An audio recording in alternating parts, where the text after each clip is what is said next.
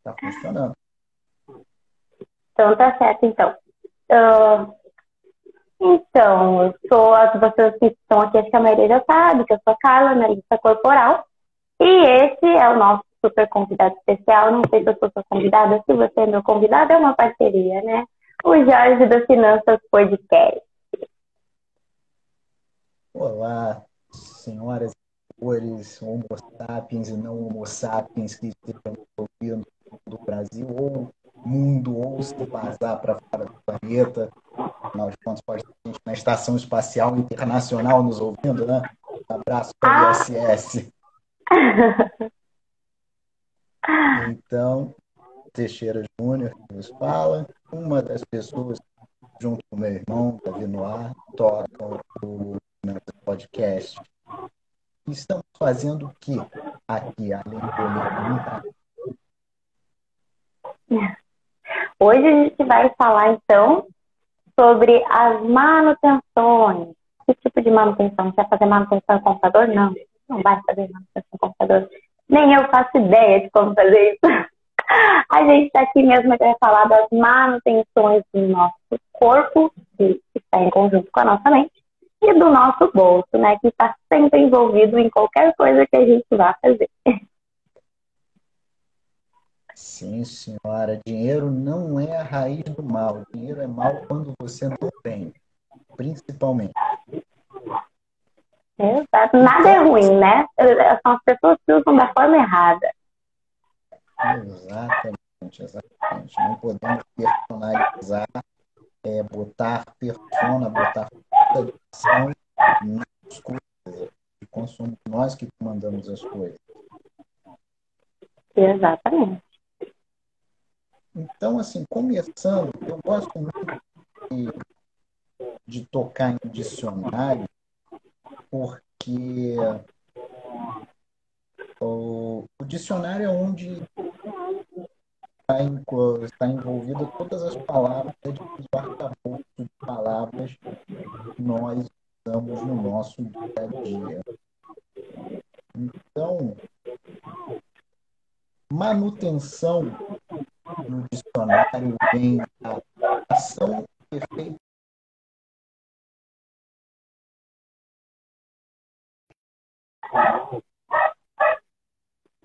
toca tudo aqui que nós usamos, seja tega, né, coisas, computador, celular, carro, nosso corpo, nossa cabeça e nosso bolso.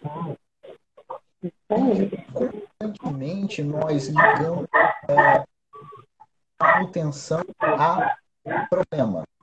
Algo quebrou e, e quebrou tem que dar manutenção. Essa é uma das formas de manutenção que existe. É a manutenção corretiva. É a manutenção que é voltada para resolver o problema que ela, em geral, é bastante ruim, vamos chamar assim. Manutenção, desculpa alguém a mensagem, manutenção corretiva funciona de forma você tem algo que estava funcionando, algo deu problema. Você precisa parar de usar esse algo, você precisar ter um dispêndio de tempo e esforço para acertar algo. Vamos, vamos, vamos sair de um campo muito abstrato e vamos dar um exemplo prático. Você tem um veículo, você tem um veículo e esse veículo deu um problema. Você, o pneu furou, por exemplo pneu furou, a céus e você está indo para o seu casamento. A noiva. Imagine a cena de você de noiva trocando pneu. Eu ia enlouquecer. Pois é, pois é. Isso é uma manutenção preventiva. Você vai corretiva, perdão. Você está usando algo se algo deu um problema no meio do caminho, você tem que resolver. Não dá para prosseguir com aquele algo quebrado. É o momento em que não dá mais para fazer aquilo que, infelizmente, nós fazemos com constância, empurrar isso com a barriga. Vai, vai, tá, Quando alguma coisa quebra, tem que resolver que fazer. E é por isso que a gente chega ao nível de ter que usar a manutenção corretiva, né? Que é essa mania de ficar empurrando com a barriga, empurrando com a barriga. Isso, porque nós não fizemos um algo que é a, o próximo nível de manutenção, é a manutenção preventiva. A manutenção preventiva, ela trata de agir antes do problema acontecer. Como assim? Poderes mágicos vão vir de outra dimensão e vão colocar para você fazer. Oh, conserta. Não, é um pouco mais. Um exemplo ainda dentro do nosso pneu, que seria uma manutenção preventiva. É você ter, por exemplo, aplicado nesse pneu, um composto chamado vacina antifurto. O que é essa vacina antifurto? Ela é um tipo uma espuma inconcível que você injeta no pneu junto com ar e quando o pneu sofre um furo, claro, não é um furo estilo tiro de canhão, é um furo de um prego, corte, coisas que são comuns, afinal de contas, pneu foi furado por um tiro de canhão, você precisa rever os lugares em que você está andando, né? tem manutenção que cure. Aí voltando ao pneu mais comum do dia a dia, ali na BR, com essa vacina de pneu, ele é perfurado, essa espuma vaza, preenche o buraco e seca. Tanto que você, o seu casamento, vestida de noiva, tem pneu. E, assim, subindo para o último nível de manutenção que pode fazer, é a manutenção preditiva é a manutenção preditiva. A manutenção preditiva quando você não atua diretamente naquilo que pode ter feito, mas sim aquilo que pode vir a dar defeito, quem te avisa de que ele pode oh, super abstrato isso, vou precisar de tecnologia, de sensor, Arduino, ah, e todo aquele papo de computação em nuvem, e, nossa, super tecnologia, meu Deus, os alienígenas precisam fazer isso. Não. Ainda no pneu. Né? Live poderia estar sendo patrocinada por alguma fabricante de pneu. Né? Estamos aqui para a próxima, tá? Voltando ao pneu. O pneu, o pneu de carro, ele tem ali na banda de rodagem, ele não é plano, como um pneu de Fórmula 1, pneu de carro. Não. Ele tem uns sulcos ali para quê? Para escoar água, para aumentar a área de atrito no momento de resultado, de chuva. E à medida que você vai rodando, esse pneu diminuindo, levando ao seu pneu careca. Isso não é algo seguro. Funciona é num chão seco, mas caiu de água, você não tem controle nenhum do seu Então, o que, que acontece? Na lateral de todo o pneu tem uma seta que aponta para uma, uma linha reta que atravessa o pneu de ponta a ponta e escrito embaixo TW. Nesse, nessa tem um calo dentro do pneu e ele serve para à medida que a banda de rodagem vai dilatando, ela vai diminuindo e quando ela fica na mesma linha do TWI, significa que o pneu já não está mais tão seguro para rodar. Tem que trocar. Ou seja, é o, é o aviso, pneu, né? Isso, é o próprio pneu ali te avisando que, ó, já deu para mim, tá na hora de trocar. Muitas pessoas é, ignoram isso? Ignoram. E aí vai passando, vai passando, um dia pega a chuva, roda, bate o carro e aí precisa de manutenção preventiva, corretiva. E aí vai mais caro, inclusive no bolso. Uh! Sim, senhora. E como que a gente aplica essa manutenção quando a gente fala na nossa mente, né? Só um detalhe, eu não sei se pode colocar o fone. Para mim, pelo menos, está travando um pouco. Bem pouco, não está travando. Uau. Vamos.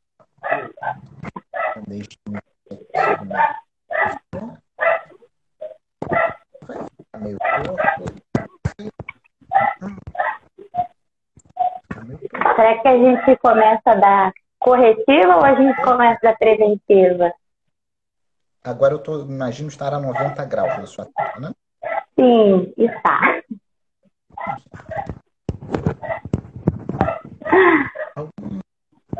Sabe aquelas excelentes ideias que na prática se mostram ruins? Acabei de ter um. Entendo. Vamos começar pior, então? Vamos começar da nossa manutenção corretiva, né? Que é aquela que acaba sendo a mais cara de todas. E quando a gente traz esse assunto para nossa, para o funcionamento da nossa mente, é mais caro em todos os aspectos, tanto no bolso quanto na saúde. E quando a gente fala da manutenção corretiva, trazendo para o nicho aqui de análise corporal, é quando a pessoa ela tem um problema, ela sabe que esse problema existe, tá? sai na vida dela, trava ela para tudo, mas essa pessoa já não consegue mais resolver. Porque chegou no nível onde, meu Deus, eu tô com muito problema, eu não sei o que, que eu faço. Será que tem como resolver? Será que alguém dá conta de resolver? E agora eu tô pirando. E nesses casos, por que, que acaba sendo mais caro, né? Porque, por exemplo, se a gente parar para analisar, o preço, o preço da consulta é o mesmo. Na preventiva e na corretiva. Por que, que fica mais caro? Porque a corretiva ela vem de repente. Aconteceu um problema do nada. Pá! Eu não consigo mais viver, a minha vida tá horrível, eu não tenho energia para nada. E aí tu não tá nem preparado para tirar a grana do bolso.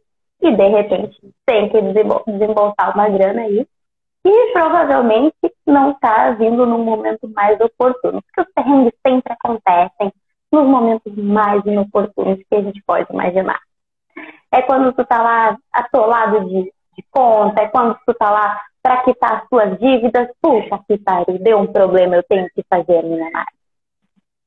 E aí a gente consegue, óbvio que a gente consegue, só que vai valer um esforço muito maior da pessoa, porque a gente vai primeiro fazer a, a chave mestra dela, a gente vai fazer a análise dela, que ela vai entender quais são os seus traços, ou seja, ela vai entender como que a mente dela funciona.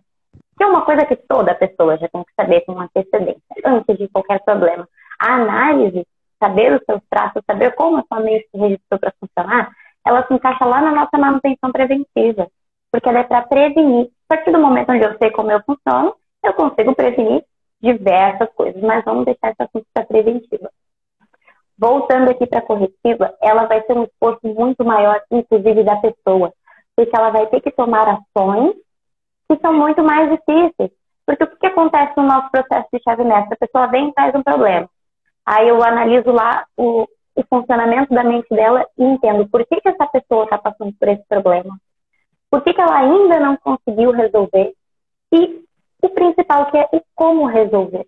E neste como resolver, por exemplo, a pessoa está lá cheia de dívida, emprestou dinheiro para a mãe, a mãe não paga de volta, está lá no vermelho, está no Serasa. E agora, o que, que a gente vai ter que fazer para resolver essa situação? A pessoa mora com a mãe e tem 30 anos.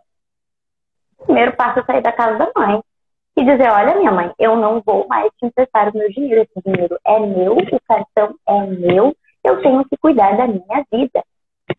E esse processo ele vai ser muito mais difícil para essa pessoa, porque ela está no meio de um problema. A gente já tem um outro problema aí, que é estar com 30 anos, estar na casa dos pais, que é uma coisa que te impede de ganhar dinheiro com mais facilidade, com mais velocidade. Então vai ter todo esse, esse trâmite, esse problema de, puxa, e agora minha mãe está me devendo, eu tô cheia de dívida, eu ainda tenho que sair da casa da minha mãe, eu ainda tenho que me desapegar dela. Eu não sei nem por onde começar. Então, assim, a gente vai dando a, as ações, lógico, mas para a pessoa que está vindo usar isso como uma manutenção corretiva vai ser muito mais trabalhoso e com certeza esse gasto vai chegar num momento extremamente inoportuno.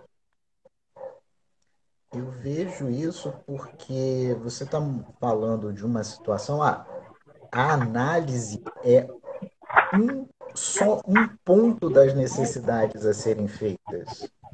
Porque você coloca aí.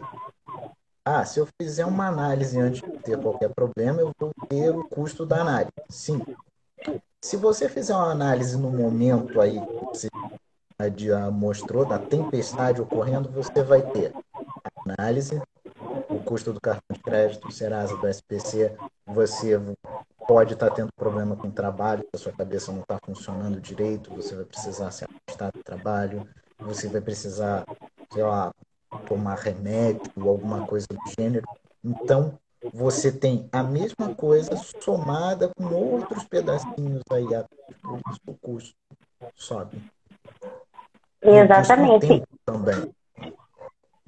Exatamente. E como a gente vive num, num país onde não existe nem o costume e nem o conhecimento de se ter uma reserva de emergência, acaba que na hora que tem que dar certo, de crédito, não tem o que fazer.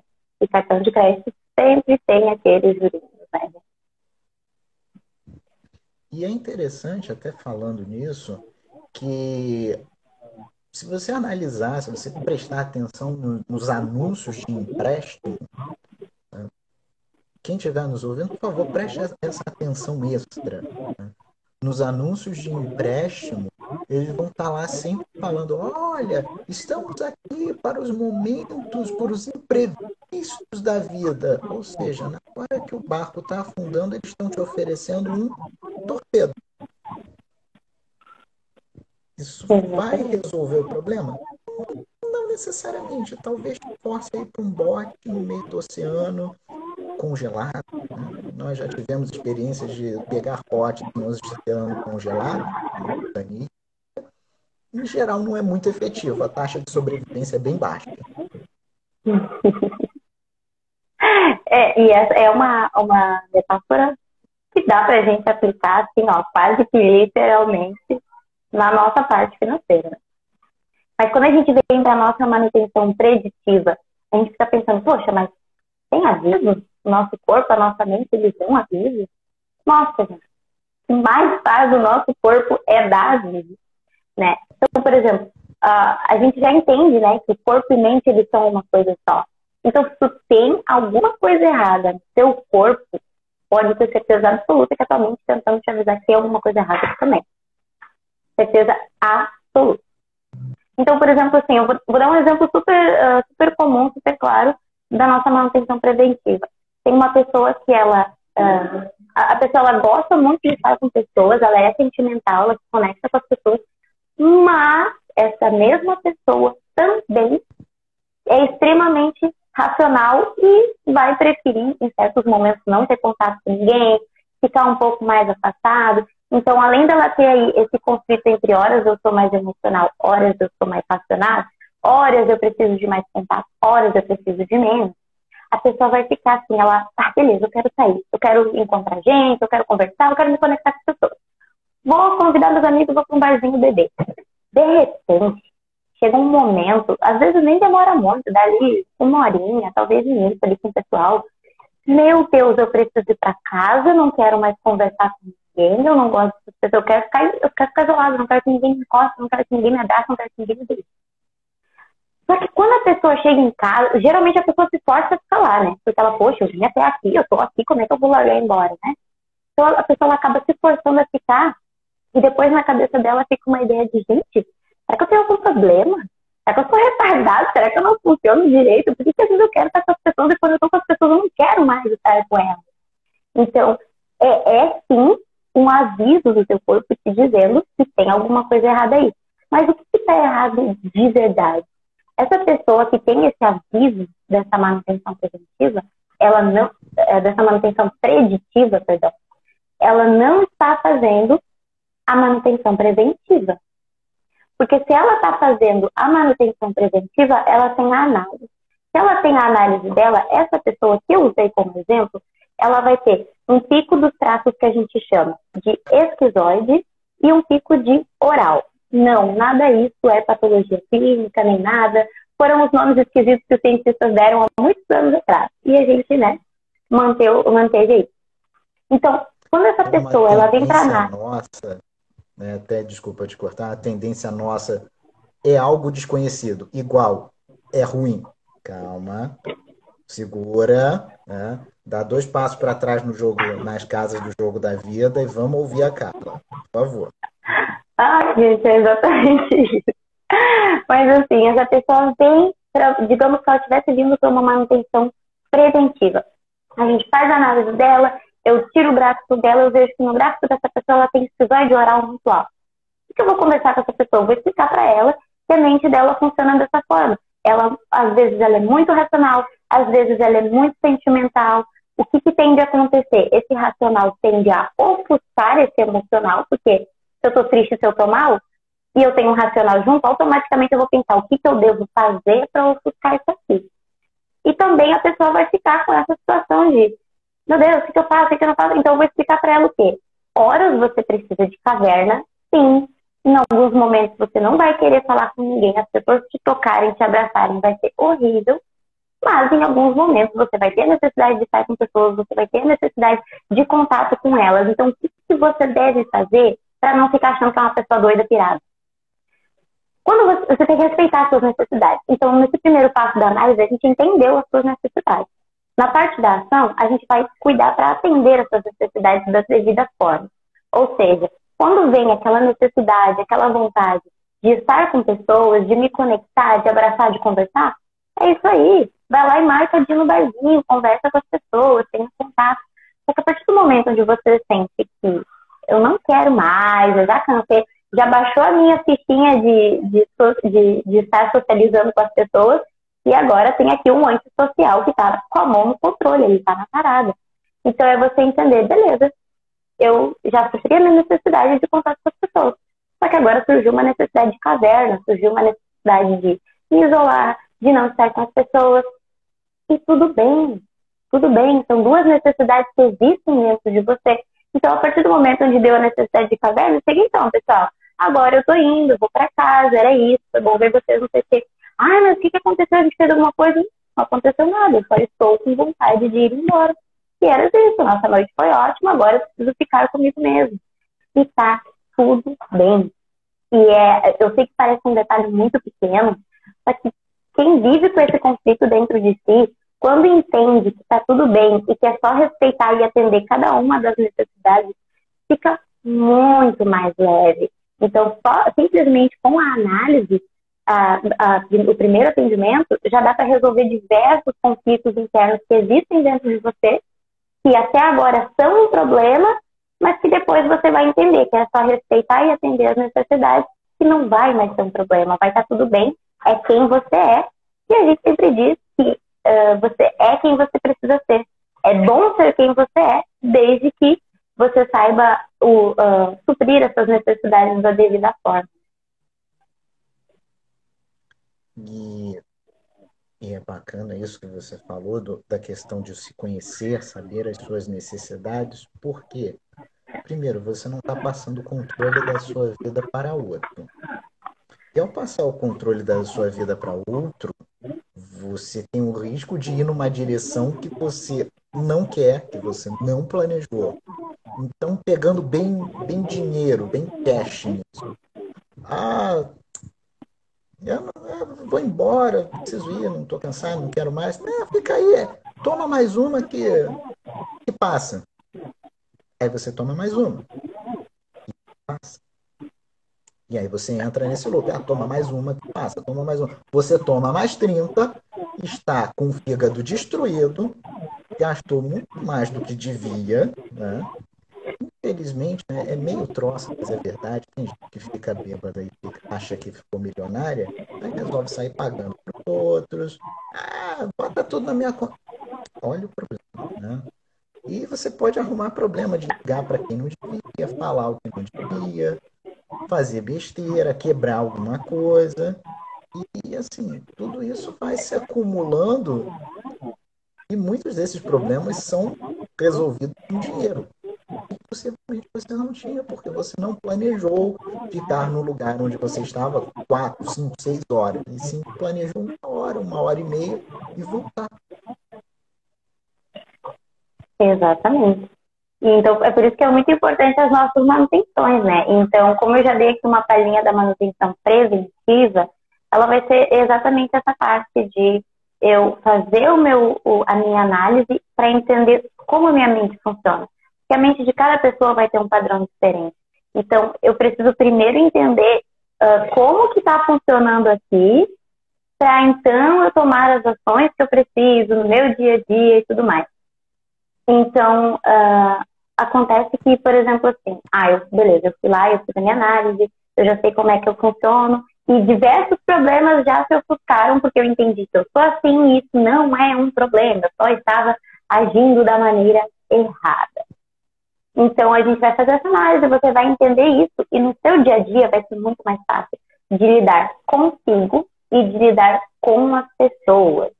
Porque o que, que acontece? Quando você não faz essa manutenção preventiva, acontece muitas vezes de você não estar, uh, você não está atuando no seu melhor eu, não está lá no recurso, não está uh, desenvolvendo as suas habilidades e está aí passando por esses perrenguezinhos. E, por exemplo, chega uma pessoa lá, você é muito sentimental, qualquer coisa você chora. Aí chega uma pessoa e diz, nossa, como você é chorona, você devia parar de chorar, porque não sei o quê. E isso vai se repetindo na sua vida com frequência. Vai chegar um momento onde essa pessoa vai pensar, poxa, tá todo mundo falando que eu tô chorona, que eu tenho que parar de chorar. Acho que eu tenho que parar de chorar mesmo, acho que eu tô exagerando, acho que eu tô chorona demais. E aí essa pessoa, ela muda quem ela é, porque ela não sabe quem ela é, e ela permite que outras pessoas mudem ela. Olha a gravidade disso. Você permite que outro ser humano mude a sua essência, mude quem você é, pelo simples fato de você não se conhecer. Ah, mas a pessoa é chorona. Gente, uma pessoa que ela é sentimental, que ela chora com frequência, essa pessoa às vezes ela nem tá com problema. Ela só tá sentindo uma angústia. E se ela chorar, essa angústia vai embora. Então chorar não é ruim. Chorar para essa pessoa vai ser um recurso, vai ser uma vantagem, vai ser algo que depois que ela chora, ela alivia todas as frustrações, e ela volta a ser uma pessoa leve, feliz, sorridente. Essa pessoa sentimental, ela é muito intensa. É aquelas pessoas que, poxa, eu quebrei um copo, meu Deus, o meu dia tá horrível, mas nossa, eu ganhei um jogo de copo novo, tá tudo bem, melhorou de novo, eu tô super feliz. Então, é importante, em primeiro lugar, a gente se conhecer e se respeitar, para depois fazer com que as outras pessoas nos respeitem. Porque muitas vezes as pessoas dizem, ah, mas você tem que me respeitar como eu sou. Mas você nem sabe como é que você é. É, eu, eu, vejo aí do que você falou, da questão do choro e tal, é, o entendimento do, do que é causa do que é efeito. Ah, eu, aí a gente entra naquela retórica, né? Eu sou pobre porque eu não tenho dinheiro, eu, ou eu não tenho dinheiro porque eu sou pobre.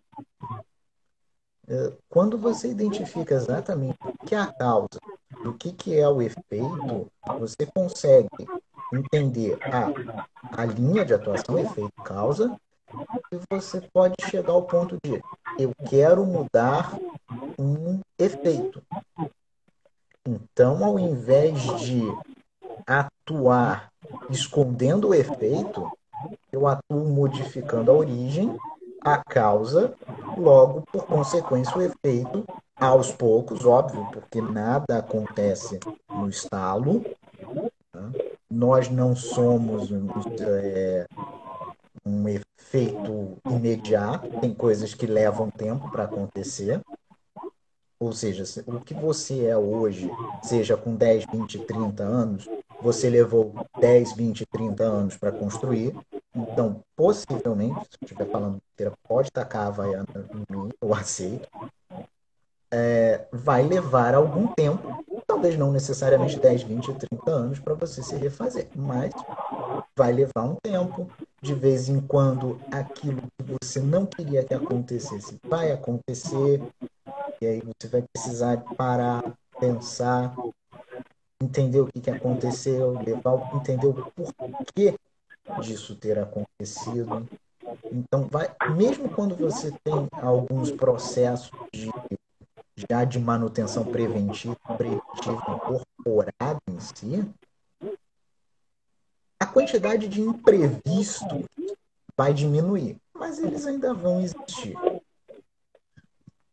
E a diferença também é que você vai conseguir lidar com muito mais facilidade com esses imprevistos.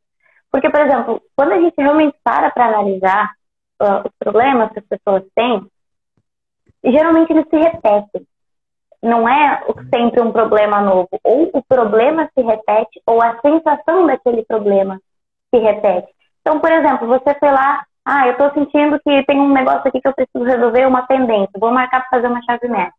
A gente vai pegar aquela situação, vou analisar como que a pessoa está se sentindo naquilo, tudo através do, do formato, de como a mente dela funciona.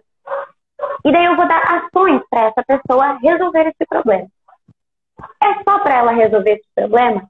Não. Cada vez que essa pessoa se sentir daquela forma de novo, ela vai usar as mesmas ações e ela vai resolver este problema novo. E quando ela tiver uh, esse novo imprevisto, a pessoa já vai ter mais conhecimento sobre isso, então ela vai pensar, poxa, uh, será que nessa situação eu estou me sentindo mais rejeitado? Ou será que é mais abandonado? Ou talvez eu esteja me sentindo manipulado, ou humilhado, ou traído, ou trocado. Então, você vai primeiro entender como você está se sentindo e entender qual desses traços, né, que está tá se sentindo desconfortável com aquela situação, com aquele imprevisto. E daí você já vai saber qual ação fazer para aquele traço específico para se sentir melhor. E muitas vezes, gente, uh, por exemplo, assim, ah, uma, não é. Porque a gente usa muita parte do recompensar, né? Você faz alguma coisa e você se recompensa por isso. Quando a gente tem um problema, muitas vezes é até o ambiente em que a gente está. Ah, eu vou ter que trocar o ambiente? É um ambiente que está te prejudicando? Sim, vai ter que trocar. E como ali tu, tu tinha comentado sobre essa parte da, da causa e do efeito, tem um exemplo que eu gosto de usar muito, muito, muito, que são as pessoas que dizem assim, ah, eu já nem tenho sonhos, afinal de contas eu não tenho dinheiro, eu sei que eu não vou realizar. Só que está invertido. Essa pessoa não tem dinheiro porque ela não tem sonhos que vão uh, elevar essa ambição para ter mais dinheiro. Então, a partir do momento em que tu inverte a situação, aí tu pensa, poxa, será que é só o teu sonho?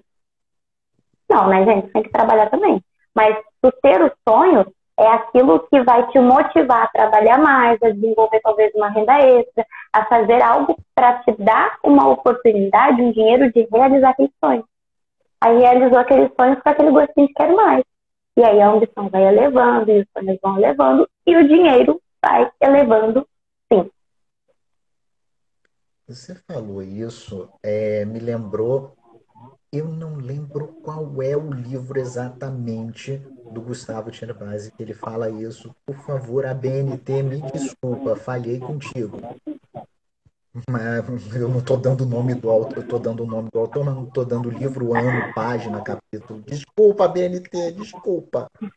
Mas em um dos livros dele, ele fala que na época que ele estava para casar com a esposa, a Adriana, que é a Adriana, ambos trabalhavam, ele era professor, ela trabalhava numa consultoria de equipamentos médicos, fazendo venda de equipamentos médicos, e eles planejaram de se casar em acho, um ano e precisavam de um valor lá para se casar.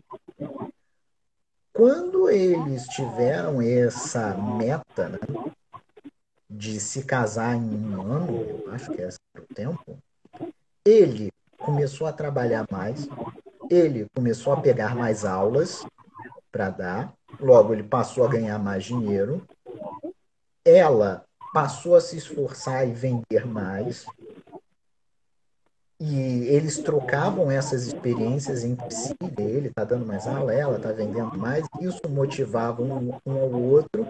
E qual foi o resultado? Eles conseguiram se casar em menos tempo do que esperavam, com uma festa muito maior, com mais, com maior quantidade de dinheiro para fazer uma festa maior.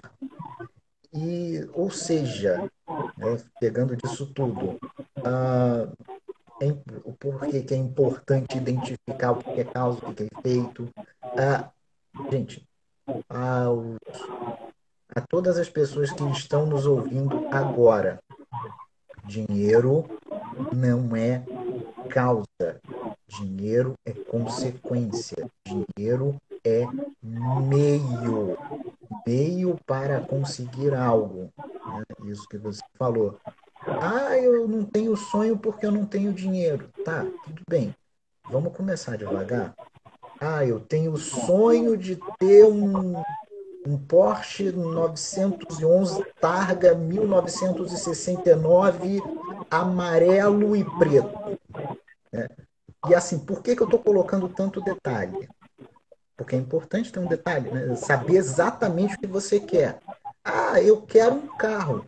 Pode ser um Porsche, pode ser um Lamborghini, pode ser um Corsa, pode ser um, qualquer carro. Mas quando você fala um Porsche Targa 911, amarelo e preto, ano 1969, você tem o seu alvo fixo. Você não se desvia. Você não vai ficar satisfeito com um Corsinha 99. Nada contra o Corsa 99. É um carro, tem a sua funcionalidade, mas não é o que você quer. E eu imagino que deva acontecer isso, às vezes, na vida de algumas pessoas que vão para análise contigo, e conquistam algo, e mas chegam lá e falam, pô, conquistei um algo, mas não era exatamente o que eu queria. Eu queria outra coisa. Isso deve acontecer até com dinheiro. eu estou milionário, estou bilionário. Me sinto vazio. Porque eu não sei o que, é que eu quero. Né? E aí entra essa questão do autoconhecimento. Né? Mas, mas voltando, para não me perder muito. Dinheiro não é fim. Dinheiro é meio. Segundo, eu sou apaixonado por Porsche, assim, é, é, é uma, um dos meus carros, uma das fabricantes favoritas minhas. E começa, é interessante começar em escala. Né? Ah, talvez, quiçá antes de pensar no porte, pensa então Hot Wheels daquele porte. Para quê? Para você pegar, comprei, conseguir durante um mês juntar dinheiro, comprei um Hot Wheels do meu Porsche. O Porsche que eu quero, o Porsche dos meus sonhos. Você faz, pega aquele Hot Wheels, bota em cima da tua mesa. Para quê? Para ser um motivador. Cada vez que você olhar para o seu trabalho na tela do computador ou chegar em casa cansado, que droga, quero jogar tudo fora e ir embora, você vai olhar para aquele Hot Wheels ali em cima da mesa e você vai ver, hum, tá aqui um objetivo. E isso, assim, para qualquer coisa. Eu estou falando de Porsche, eu gosto de Porsche, mas dá para botar isso para outras áreas da vida também. Mas deixa eu perguntar, tu é analista também?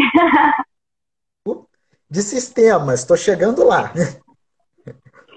A diferença é, é que o que eu analiso dá para desligar da tomada. Muito bom. Mas é, é, exatamente dessa forma que acontece. É muito. Uh, a gente chama que esse processo todo é o processo de namorar a ideia. É quando é, a mulher que tem muito isso, né? De passar na frente de uma vitrine, nossa, que sapato lindo. Aí depois passa de novo, nossa, que sapato lindo. Aí daqui a pouco passa, ué, uma promoção. Sabe que eu tava guardando dinheiro para sapatos? Aí você namorou a ideia, você. É tudo isso que você falou, é exatamente isso. Compra uma miniatura, deixa ali, pesquisa os detalhes daquilo que você quer, porque vai instigando a ambição, vai instigando o sonho, fica, poxa, eu, ah, eu já tenho dinheiro para um carro. Não, mas não é esse carro que eu quero, eu quero aquele carro lá. E vai realmente uh, motivando e elevando cada vez mais. E sim, dinheiro não é um fim, dinheiro é um meio. Tem gente que diz, nossa, o dinheiro vive fugindo de mim. Cara, o dinheiro está aqui. Só que você está aqui e às vezes você faz isso aqui, chega aqui e dá meia volta e volta. Então o dinheiro continua aqui. Só que para onde que você está indo? Você está indo em direção ao dinheiro, você está voltando, você está se desviando no caminho. Então, é, é por isso que também é muito importante a gente estar tá sempre unindo essas partes, né? Tanto do mental quanto do financeiro. Por exemplo, o meu nicho com as análises é o nicho financeiro. Só que eu nunca chego falando de dinheiro. Porque como é que eu vou resolver o efeito se eu tenho que primeiro resolver a causa? Se eu resolver a dívida da pessoa, cara, não vai dar uma semana que a pessoa vai estar endividada de novo. Porque tem outras coisas lá atrás, tem coisas sentimentais, tem relacionamento, tem autoconhecimento, tem dependência emocional, tem gente que carrega o problema dos outros. Então, tem que primeiro resolver essas coisas para daí depois a gente chegar realmente nas dívidas. Resolveu essa parte, resolveu as dívidas, agora é só seguir livre e fluir para a vida, em direção ao dinheiro. O Porsche 911 Targa, amarelo e preto, ano 1969. Hum, interessante. E é alguém, muito importante ali. tem isso como alvo? Sei. Será? E é muito importante, que nem você falou, ah, o casal, eles chegavam em casa e eles se conversavam do que estava acontecendo, e daí eles começavam a ganhar mais dinheiro. O ambiente é um fator essencial.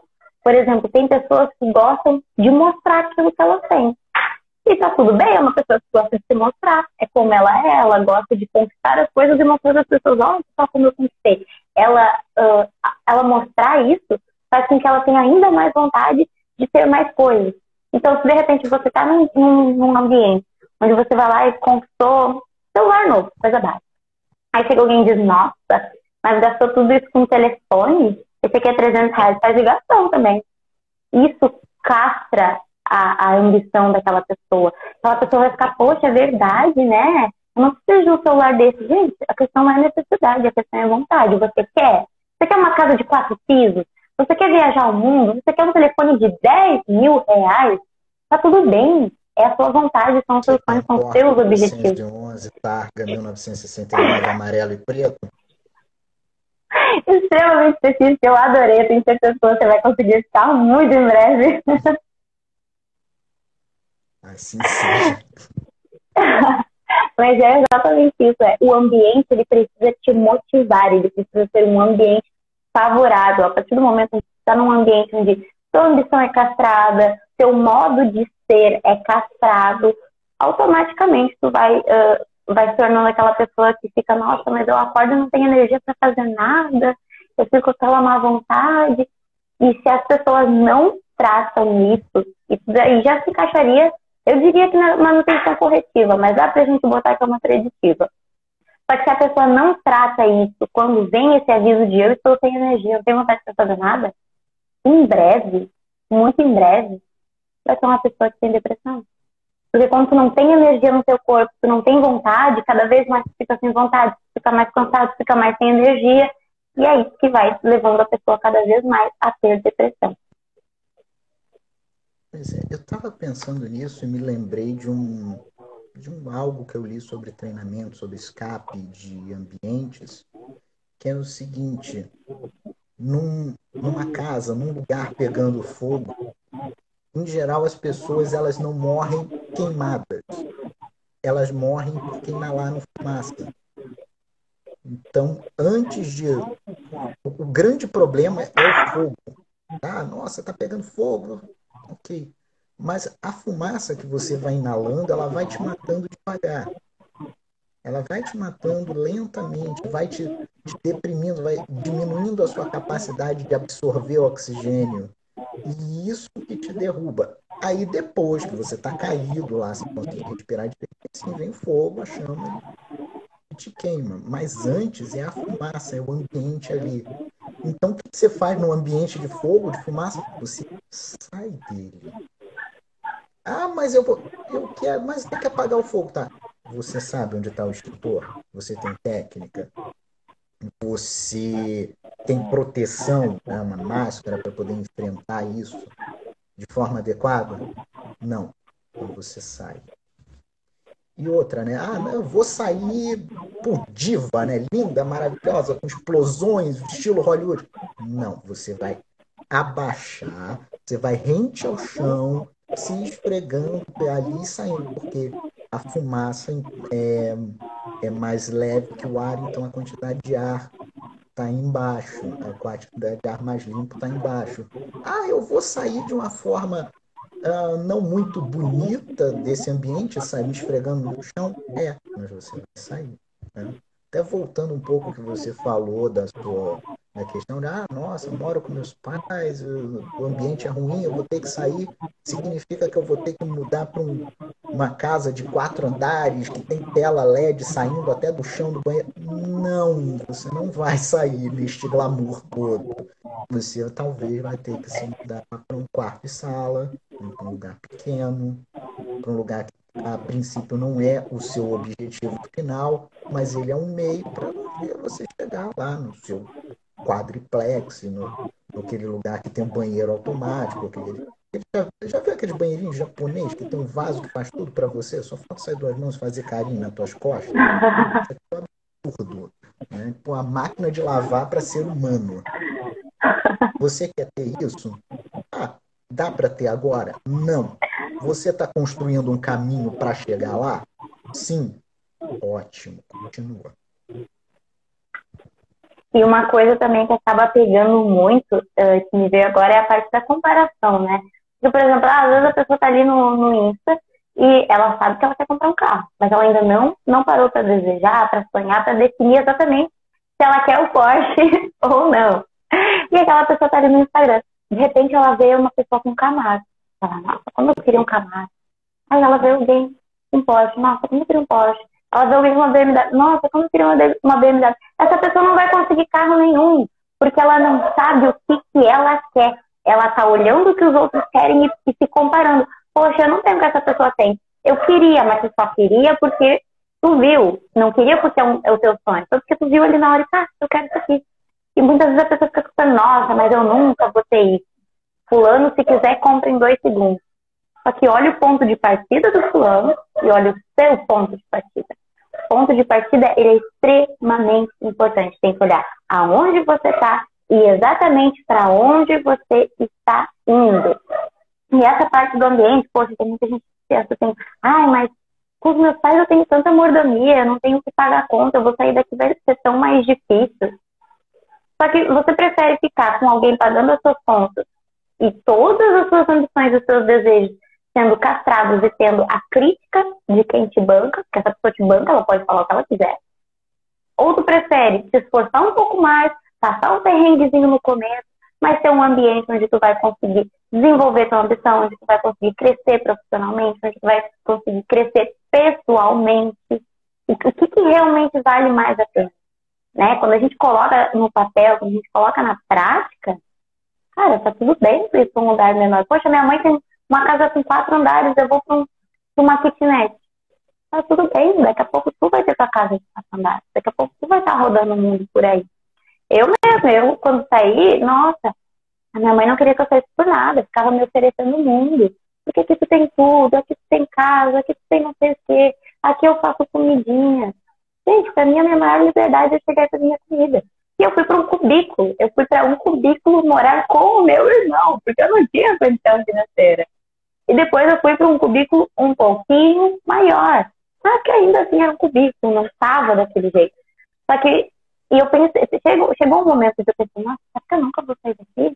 E aí eu reparei que eu não estava sonhando, porque eu achava que eu não teria dinheiro para realizar.